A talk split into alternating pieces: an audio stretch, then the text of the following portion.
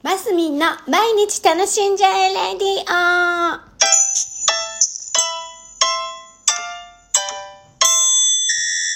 おはようございます。2022年1月13日木曜日、えー、マスミンです。ここのところね、朝ね、アップが遅いんですよね。すいません。実は朝、えー、次女を送迎しておりましてですね、この頃お天気が悪いので、あの、こんな時間になってしてしまいます。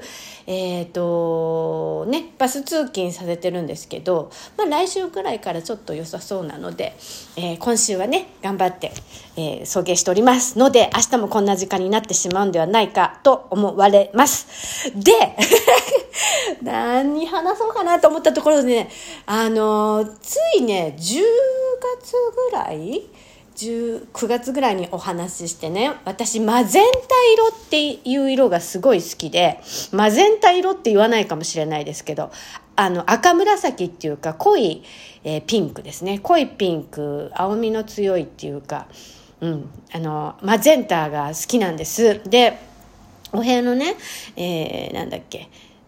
ラグっていうんですか？下に引くのがそのマゼンタ色だったりちょっとお花なんかもマゼンタが入ってたりお洋服もなんかそういう色を手に取りがちなんです。でもなんか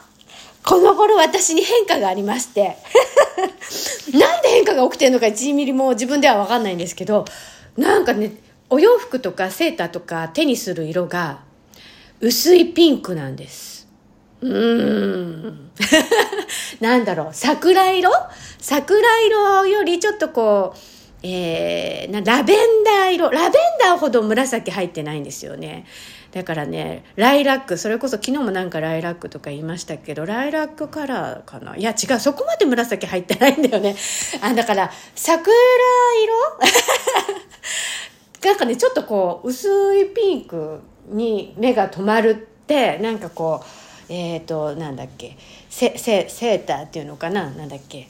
中にタートルネックのお洋服だったりねちょっと上着っていうかトレーナーっぽいトレーナーじゃないな、まあ、そういうのだったり目に留まったりするんですでなんかさそういうのって深層心理的にどうよみたいに思っちゃったりするわけですよ私的に。なんていうのあの自分自己分析私大好きなのでこういうちょっとした変化なんか私この頃この色がすごい目に留まるのよねなんて思ってちょっと調べましたよ。であの調べましたけどやっぱりピンクはピンクの総称と言いましょうか。大体ピンクを今求めてるあなたはみたいなね深層心理的なところと人に与える影響とかねいろいろあるらしくってえー、ですけどその薄いピンクが あのマゼンタあでもマゼンタはなんかこうケアする色ケアする色だったかな？なんかこう看護師さん的な意識があるみたいなねあの色らしいんですよ。で薄いピンクはやっぱり愛愛ですって。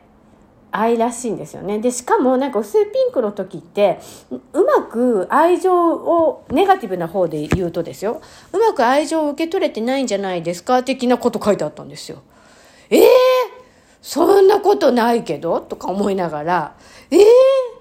そうなのかしら？とか思いながら、いや、私、あの、人に愛を与えるの大好きなんですけど、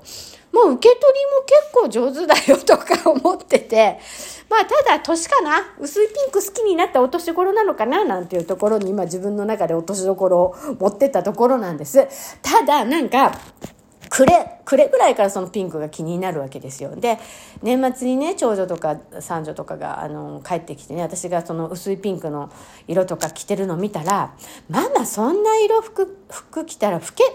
老けて見えるよっていうかね、おばさんだよとかって言われちゃったの。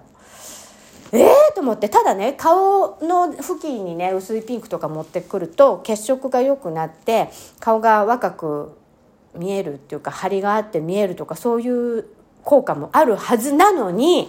そういうふうに言われたのでああやっぱりでもほらママもう50歳だからそもそもおばさんだからいいのよとかって言って跳ね返したんですけどやっぱりこう流行色みたいのがやっぱりねこの頃モノトーンっていうかこうおとなしめの色だったりカーキなんだダーク？なんだ？こうアンアンニュイな。違うなこうあなんつうの？シルバーグレーみたいな例えばそういうアースカラーか。アースカラー的なのが多分流行なんでしょうね。なのにあの薄ピンクとか着てるからいけなかったのかな。まあ人は人自分は自分っていうところで私はこの頃薄いピンクがとっても気になるので誰が何と言おうと着るぞと思って。何の宣言だって感じですけどただねやっぱピンクってピンク療法とかあったりするんですってあのそれでちょっとアンチエイジング的なのがあったりやっぱり心が安らいだりっていうのがあるらしいのでやっぱりねどんどんピンク取り入れていこうと思います。あの気にせず娘たちの言うことは。はい、というところでございました。マスミンでした。今日も楽しんで